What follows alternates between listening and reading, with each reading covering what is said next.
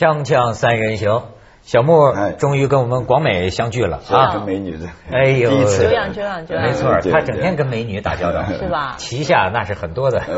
大美女是第一次，没有没有。哪一个旗之下呢？呃，他的大大哥的旗帜之下，美女很多。小木，呃，小木做了我们节目之后，听说在日本华人圈名声大振呢。是啊，是是吗？是是是，哦。托福托福，托福托福，特别是今天跟美女在一起，更加有，你看 呃眼睛眼睛都闪光，亮了，跟跟刚才看徐老师那眼神 完全不一样，笑容都不同了。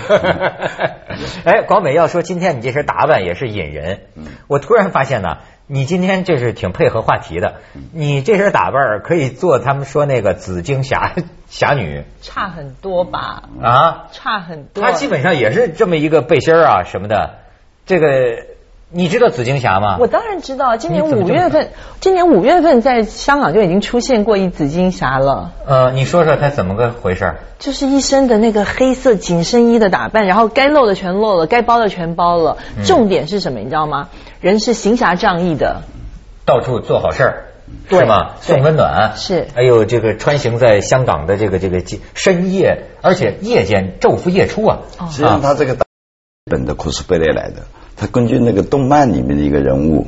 啊，所以日本政府也在推这个，连他外务省都拿拿出钱来举行世界大会，每年都在名古屋搞一次，所以对年轻人影响非常大。cosplay 是是英语还是 cosplay 呃 cosplay 就是 cosplay 角色扮演的呃角色扮演，对对哦对。现在中国的很多年轻人也都知道，我这次回来跟大家认，你知道 cosplay 都知道，年轻人都知道。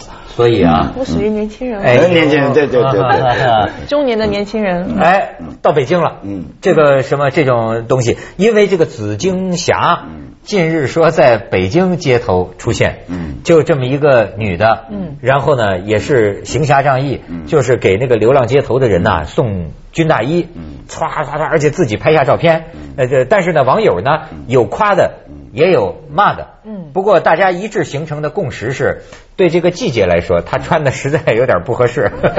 我们来看看，哇哎哦这就是北京的紫荆侠女，你看这个送军大衣，嗯。来，你再看下边。儿，哎，周围人都这个侧目以待啊，然后你再看他下边，这就是他可能他自己有微博呀，什么什么东西的。啊，呃，大家说啊。这种打扮做好事的这个女的叫紫荆霞嘛，从香港到北京啊，有个共同的特征，说出来不太好听，就是大胸啊。嗯，为什么非要大胸呢？那叫好事嘛，那个吸引眼球，全面奉献是吧？对对。对对全面嗯。全面奉献，而且他自个儿还写这个这个什么呃博客呀，还是微博呀，嗯。说是什么。穿成这样其实真的很冷，嗯。但是豁出去了，请大家放心，我没感冒，未来会有更多的实际行动，嗯。向大家保证，我不会像郭美美一样，最后让大家恶了心什么的，还还捎上一嘴啊！其实几个月前我看到香港这单报道的时候呢，嗯。我我还觉得挺有意思的，因为呃，为什么自己都想当，不是不是我我我没有那个本钱当，我我重点不是，但是我觉得他的初他的初衷是很好的。为什么？他其实有一点点在挑战这个香港政府的这个公权力。为什么？他觉得说，呃，因为你们的这个，你知道有发那个六千块补贴金的事情吗？我知道，你能拿吗？我这穷人才能拿吧？当然不是，只要有香港永久身份证的人就可以拿。哦，所以这件事情是一件很奇怪的事情，就是说你应该把那些财富分配给一些真正需要的穷人。你怎么能够说，因为你拥有那个呃呃这个所谓的永久公民的身份，你就可以拿？因为李嘉诚也能拿。是 孟广美也可以拿，啊我还是银行打电话通知我说，孟小姐，你知道你可以领这笔钱，我到现在我都不敢去领。嗯我我我还没有想好要把这笔钱拿来做什么之前，我绝对不敢去领这笔钱。所以他其实他的初衷是为了要提醒政府，你你现在贫富不均的问题很严重，你为什么？对对对对，然后为什么会叫她紫金侠女？是因为紫金花是这个代表香香港的一个，所以这昨天我在看到这个北京也出现这个紫金女的时候，我心里在想说，是同一个人吗？但是啊，这飞机票也不便宜啊。是呀，嗯应该不是同一个人，应该不是对，那这个北京女孩她应该用一个代表北京的花来命自而且有己的名字。意思的是什么呢？就是这个造型，嗯对吧？如果不是这个造型啊，那没什么可说的，对吧？这个造型呢，又跟你刚才讲的什么 cosplay 什么什么玩意儿嗯有点关系。你可以看看，那么我们组的年轻人找来一些，你看这是什么？啊，风暴女侠是吧？这是呃动漫里的那种造型。对哎，你看都得是这种是吧？呃，猫开猫女，对，你看这个身材有前有后，是吧？就是说你你是好人不假，但是呢，你没这身材，你也很难。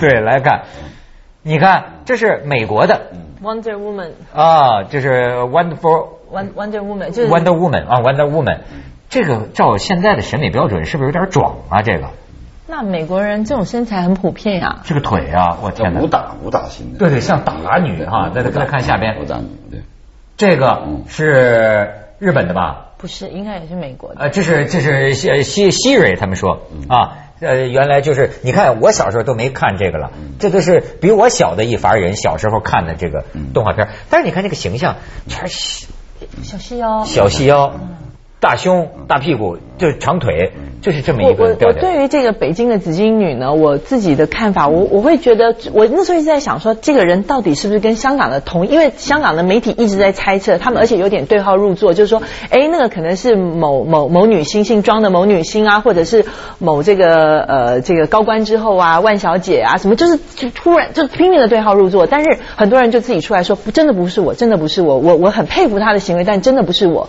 然后这个人又以相同的形象就出现在北京，我就会觉得，其实我觉得你的出出发点是好的，但是会不会有一点点东施效颦？因为他的那个服装打扮几乎是百分之九十的相似度太高了。那其实你可以塑造一个你自己的 cosplay，你可以用你你你可以，因为他是十二月二十四号晚上出出动的。平安夜哈，哦，你可以打扮成那个圣诞老婆婆的样子，你一样可以把自己打扮的很性感，让人家高度的注目你。嗯，哎，你这个就反映了我们民族这个创意工业不振。是什么原因？是因为我们连干个这个事情 都没个自己个主意，都要跟别人学一有个，自己的特色，对吧？嗯。哎，你说日本人算有独创性吗？那当然，他的不管是在服装的造型，对于演员的包装，那绝对是应该算是我至少在我们亚洲是绝对是一流的。他对明星的包装，包括所有你像现现在 AKB 是吧？AK AK 呃呃呃 AK forty AK 手机嗯，对吧？你看。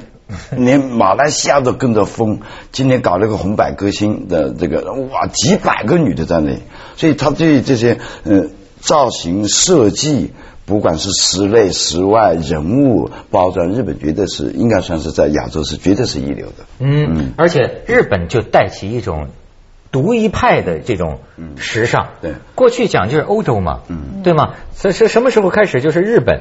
而且照我的眼光啊，日本都弄的都都是有点怪怪的。嗯，就把这个小孩子弄的。视觉视觉系的，那如果讲他的设计，因为他呢毕竟是跟我们一样是东方人，嗯我们的体型、我们的肤色都一样，只是语言不一样而已。但是他既有我们东方的东西，诶，他对于西方的东西比我们学得早。那他明治维新开始，他就开国，嗯啊，所有世界上不管是美国的、欧洲的好东西，他都拿过来，当然也包括我们中国东西，他都拿过去。现在他有他自己的独特的风格，但有些看看上去是比较怪，但可能他有超前意识。那我们中国也应该，我觉得这这个设计的理念方面应该跟他们学。哎，你因为刚才结合了东方和西方的。你刚才讲这个视觉系，你解释解释。其实那当然就像那个小木说的，因为。其实日本人无论在长相或体型上面，他并没有太大的优势的情况之下，那你有时候你真的就是要靠包装跟靠靠造型，那就是让你视觉的震撼，就是那种视觉就嘣，就是男很多那个男呃视觉系应该是有特定的一一群人，就是可能男艺人。他留长发，画大熊猫眼睛，嗯或画大口红口红，然后涂黑黑色的指甲。呃，其实我不是很明白他们怎么样去界定这个，但是他们所谓的视觉性，应该就是让你视觉的冲突性很大的这种冲那个。然后女孩儿可能会把自己打扮成一个什么那种美少女造型啦，然后把头发染成那个全部草绿色的，就是让你看了她一眼，你就再也没有办法把你的眼球离开她了。所以我明白了，东方人的面孔啊，日本人的招儿最终和中国人的招啊都是同一招儿，就是勾脸呐、嗯。就是唱在脸上你你像唱京剧的，为什么要画花脸呢？你这么讲我才能明白，就是中国人这个脸呐、长得啊，这个小鼻子小眼儿稍微离远一点就像面团儿，你知道吗？所以哎，你什么时候见西方的歌剧他勾脸的？他没有嘛，他就是真人的脸，因为他脸呢轮廓大鼻子大嘴什么的，他他轮廓鲜明，你知道吗？中国过去唱戏的，你看为什么要画花脸呢？他要不给画成这样，包公啊，画画画成这样，十米开外分不清谁跟奸臣忠臣长什么样都看不出来。但是我觉得日本人可能这你讲的是戏曲方面的东西，但是我觉得日本人他们真的是更全民运动。你记得刚才那徐老师我们在下面聊天的时候，还给你讲述到那日本女孩大光腿的事情。哦看着日本好多女孩下雪，嗯她穿一小短裙，就像那个动漫人物里面那样子，头发扎了两个小辫儿，然后穿个小短裙，光着腿，穿一双穿一双雪地靴。徐老师形容为雪地中的一段白。锵锵三人行，广告之后见。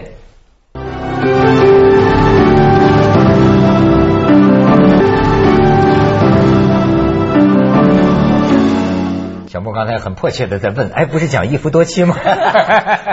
不是，讲起日本的这个女孩子啊，嗯我们就这个很感慨万端。对，哎，对，日本有这个一夫多妻的，还真有，法律上合法吗呃呃合法的是什么呢？它叫内缘妻，内内外的内呃缘分的缘，叫内缘，嗯，男人之马，它在法律上是承认的。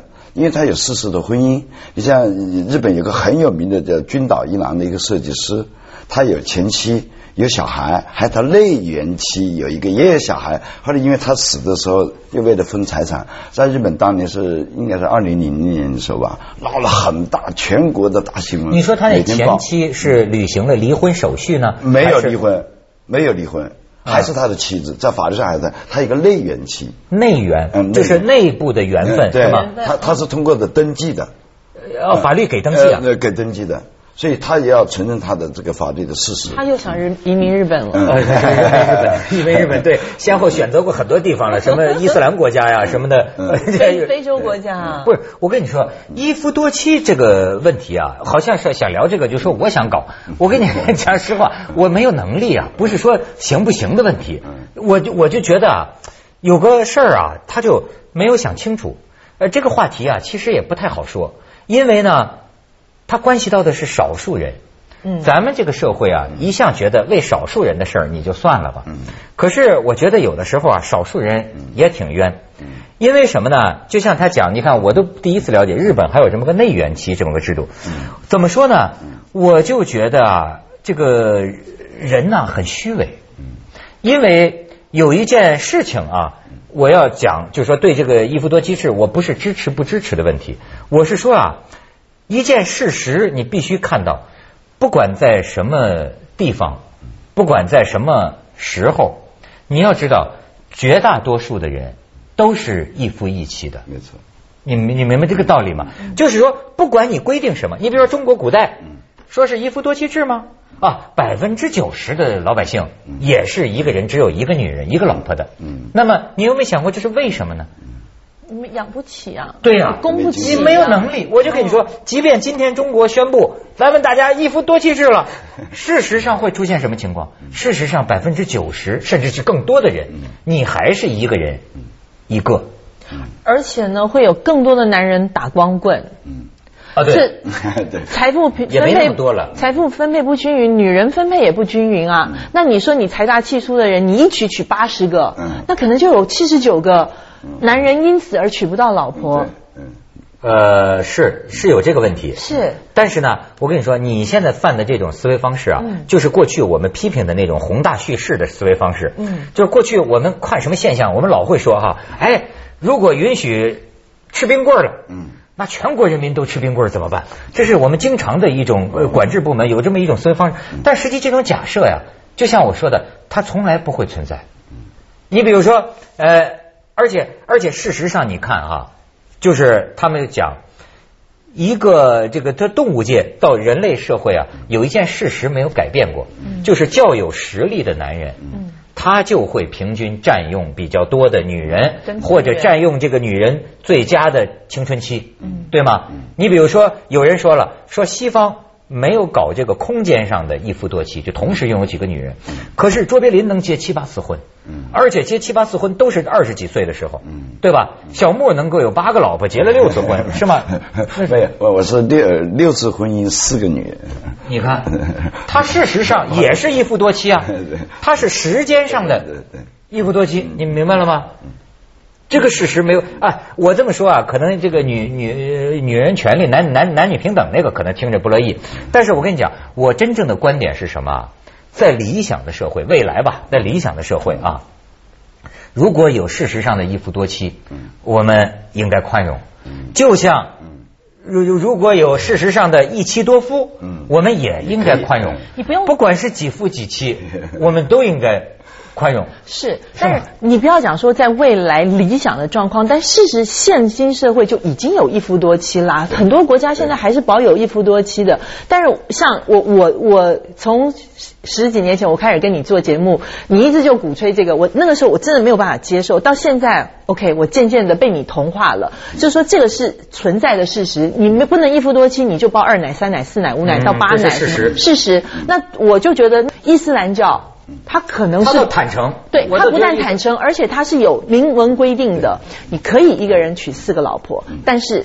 唯一的条件就是你必须提供给四个老婆相同的待遇，嗯，无论是在精神上、金呃金钱经济上，你都必须要提供相同的待遇，嗯，这时候就更难度很高呀，嗯嗯嗯，是是吧？这难度就很高了。你知道他有一回这个马来西亚那个报纸上，他们因为他们也有回教嘛，哎，他当成好好人好事来宣传的，就是一个老公说我怎么样对我这四个老婆啊平等相待，我们都是相敬如宾，我觉得真是风俗。习惯不一样。那人家还有一土耳其人，呃，这一辈子娶了十几个老婆，是什么孙子都有八九十号。他说，如果时光倒流的话，我真宁愿用这些所有的老婆们换一个我真爱的老婆就行。没错，你知道我我真正想说的这个意思是什么呢？就是说我们太虚伪。嗯，其实呢，这个问题是这样，一夫多妻啊，并不值得羡慕。呃，很多很多人的经验。告诉我，他如果有选择，如果能再来一回，他就是宁愿跟一个真正相爱的人好，哪怕好完了再跟另一个好，对吧？就像小木一样，是吧？对吧？其实那样很浪费时间的，也很浪费时间。所以你对他是过来人，你可以谈谈。浪费时间，浪费精力。所以我我为什么接六次？我是跟同一个人接了三次。如如果说我我一直没有离，一直是。就找到找准他了，那我觉得那我是很幸福。就因为不幸福才有分和离，分和离。因为人呢，人的精力是有限的，财产也是有限的，没错。而且呢，你要干除了女人以外，你还去做很多其他的事情。一个人的存在不是只是为一个异性而存在的。没错，所以我觉得，如果让我再重新活一遍的话，我真是我只我真的只愿意找一个人，所以我就到最后就找同一个人结了三次。我真的我不是在这发誓啊，我尽量应该不会再离婚嗯，是是，应该是不会再对。所以你看，也已经年过半百了，也没那个精力了，是忙不过来了，也也忙不过来了。实际上呢，我就是说，他他这个事情啊，就是说。我真正想说的是什么呢？呃，要给成年人生活的选择呀，以自由。其实真正说，呃，有人要这样去做，最后的结果也许不好。但是呢，他可以去实践。他可以去碰壁，对吗？但是呢，我觉得，呃，在一个文明社会里啊，我可不是老棺材瓤子的想法，什么一夫多妻，我哪怕你一妻多夫都行。但是在我认为，在未来的文明社会里，一个成年人不应该因为他对个人生活的选择而遭受歧视、嘲笑、八卦。这个道德观怎么样？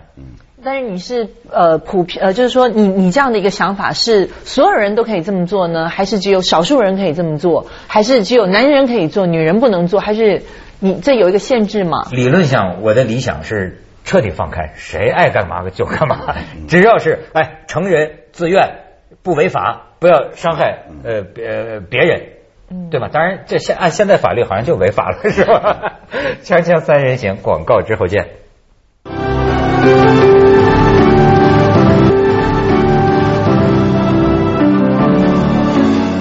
当然。这个我作为凤凰卫视的主持人是吧？我的我的这个言论是要有 有有有约束的，对吧？我公开我不能说我支持什么一夫多妻制哈，私下里呢咱另说，对吧？就是我的意思是说呢，现在的这个很多生活的这个选择呀，好像你觉不觉得老是让人觉得受外人的影响、外人的干预？因为我看到啊，有些人就家家有本难念的经哈。人家自己家里的事情已经够烦了，每个人，而且啊，真是林子大了，什么鸟都有。人，你说这世界上连小木这样的人都有，你，他他很传奇的，就是什么人都有，你怎么外人能够去去插嘴人家别人的事儿？比方说，我举个很简单的例子啊，这个这问题有争议。你比如说，有一个女人，那么她的选择是。这个这个宁为玉碎不为瓦全，没有我理想的，我独身，我也不妥协。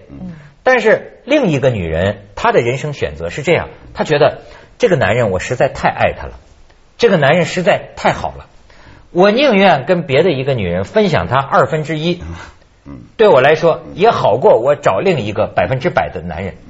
那么我请问你们，这两个女人她们的人生选择，哪一个是善？哪一个是恶的？嗯，这个不好评价。但是我认为啊，作为年轻的时候，如果有时间有精力的，最好是别结婚，先去试验。就像您刚才讲的，多去试验，多去体验。